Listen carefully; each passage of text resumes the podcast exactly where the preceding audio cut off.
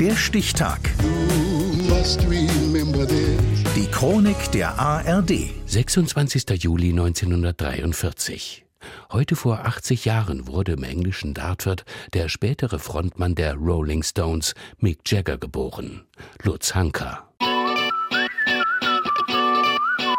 Mag sein, dass auch andere Rockstars Moves wie Jagger drauf haben, aber keiner hat ein dickeres Bankkonto.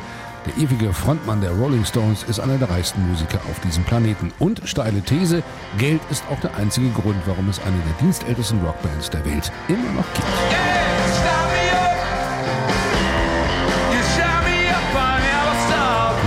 Jagger, Ikone und Großmaul, Bürgerschreck und Rebell, Wulstlippen und weit aufgerissener Mund, die Hosen zu eng und die Frauen zu jung, schwanzgesteuerter Narzisst und hüftschwingendes Weltkulturerbe.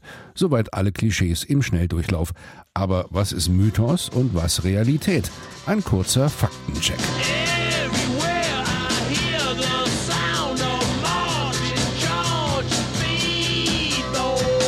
London, 17. März 1968. Tausende protestieren gegen den Vietnamkrieg. Mittendrin Mick Jagger. Die Jugendlichen wollen, dass er sie anführt.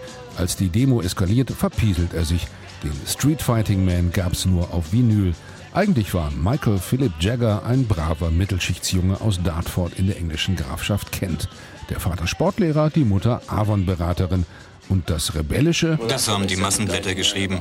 Ich habe nie daran geglaubt. Oder wie es Bandkollege Keith Richards mal so treffend formulierte: A very honorable man under all that crap.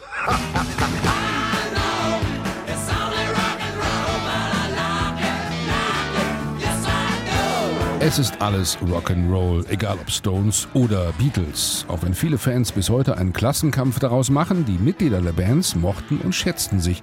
Es war Paul McCartney, der 1965 Mix ersten Joint drehte. Die beiden dachten sogar über eine gemeinsame Plattenfirma von Beatles und Stones nach. Und wer sang bei diesem Beatles-Klassiker im Hintergrund mit? Genau, Mick Jagger.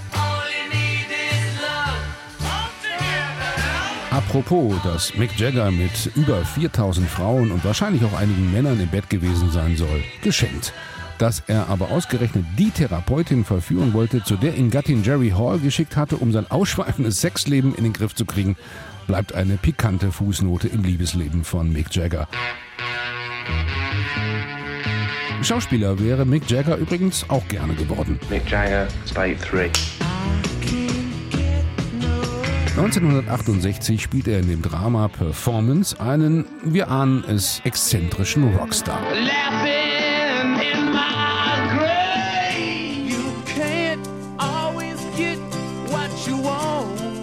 Aber auch ein Mick Jagger bekommt nicht alles, was er sich leisten kann.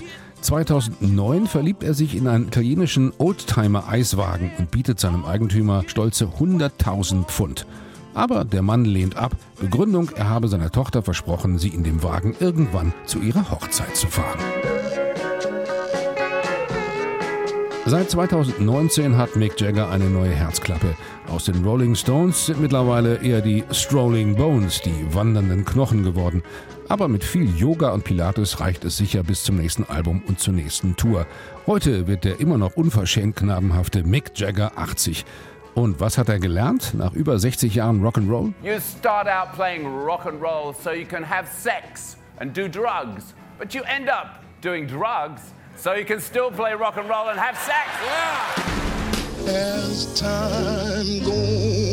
Der Stichtag. Die Chronik von ARD und Deutschlandfunk Kultur. Produziert von Radio Bremen.